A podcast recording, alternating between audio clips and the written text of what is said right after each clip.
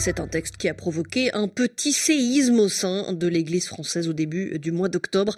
Le rapport Sauvé et cette enquête sur les violences sexuelles commises dans l'Église catholique en France. Selon les conclusions de ce texte, 216 000 personnes de plus de 18 ans aujourd'hui ont été victimes avant leur majorité de violences ou d'agressions sexuelles de la part de clercs ou de religieux catholiques entre 1950 et 2020. Évidemment, tout cela a été scruté de près par le Vatican et ces révélations ont rappelé de douloureux souvenirs à Rome. Eric Sédanque. Oui, le rapport Sauvé a eu un fort écho au Vatican et le pape François y avait été préparé puisqu'il avait reçu les évêques français la semaine précédente. On le sait, le pape a fait part de sa honte après les révélations de la SIAZ, des révélations qui ont évidemment rappelé des déflagrations au Chili en 2018 où les évêques avaient remis collectivement leur démission à François, ou encore en Allemagne où un rapport indépendant avait lui aussi révélé l'ampleur de la pédocriminalité dans l'Église. L'Allemagne qui a d'ailleurs lancé un processus de réforme ecclésiale regardé de très près au Vatican, mais le mot d'ordre à Rome comme le souhaite le pape, et d'ailleurs de laisser les épiscopats prendre euh, leurs responsabilités pour répondre euh, aux défis que pose ce fléau, quitte à demander des comptes plus tard aux évêques concernés. Éric Sénanque et l'Allemagne, on en parlait, où un processus de réforme a été lancé. Cela fait une dizaine d'années maintenant que la pédocriminalité au sein de l'Église catholique, mais aussi protestante, est un sujet dans le pays. Et pourtant, les victimes qui parviennent à parler, euh, Pascal Thibault, restent très souvent frustrées. On se moque de nous, nous nous sentons humiliés. Plusieurs initiatives de victimes ont dénoncé le mois dernier lors de la conférence des évêques allemands l'attitude de l'Église catholique. Les organisations dénoncent des indemnisations jusqu'à 50 000 euros qu'elles estiment ridicules, malgré une sensible augmentation depuis le début de l'année. Ces initiatives, mais aussi des experts, critiquent l'attitude du Vatican qui n'a pas accepté les demandes de démission de deux archevêques allemands récemment. Les violences sexuelles au sein de l'Église catholique secouent l'Allemagne depuis une dizaine d'années.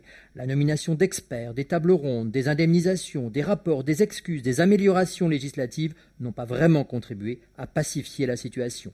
Un rapport il y a trois ans parlait de 1700 cas depuis la guerre, mais il s'agit sans doute de la partie visible de l'iceberg. Pascal Thibault à Berlin. Dans certains pays, en tout cas, c'est la loi du silence qui règne. Exemple sur le continent africain où plus de 220 millions de personnes sont catholiques. Sur place, les témoignages sont plutôt rares. En Afrique du Sud, l'église catholique s'était euh, timidement exprimée euh, en 2018 après une série de mea culpa du pape François. Mais euh, Claire Bargelès, le sujet reste tabou dans le pays.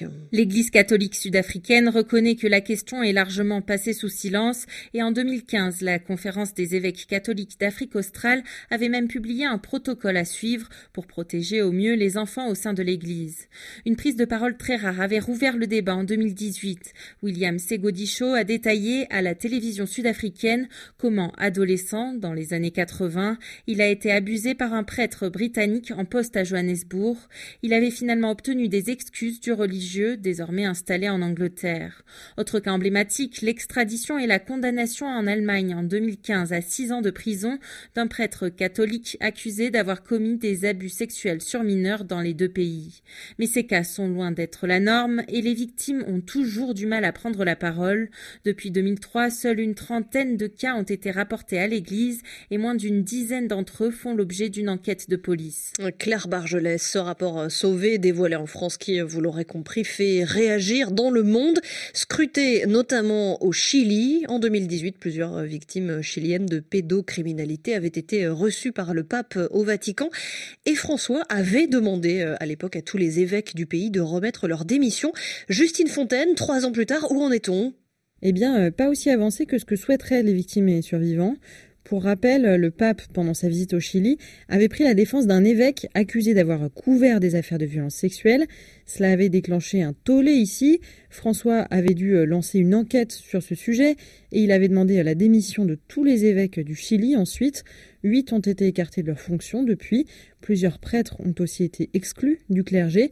Mais aujourd'hui, euh, les victimes et survivants disent que l'Église doit repenser les rapports de pouvoir en son sein établir des mécanismes de réparation aussi, et il dénonce que les enquêtes devant les tribunaux chiliens n'ont quasiment pas avancé depuis deux ans. Justine Fontaine pour terminer ce tour du monde des correspondants.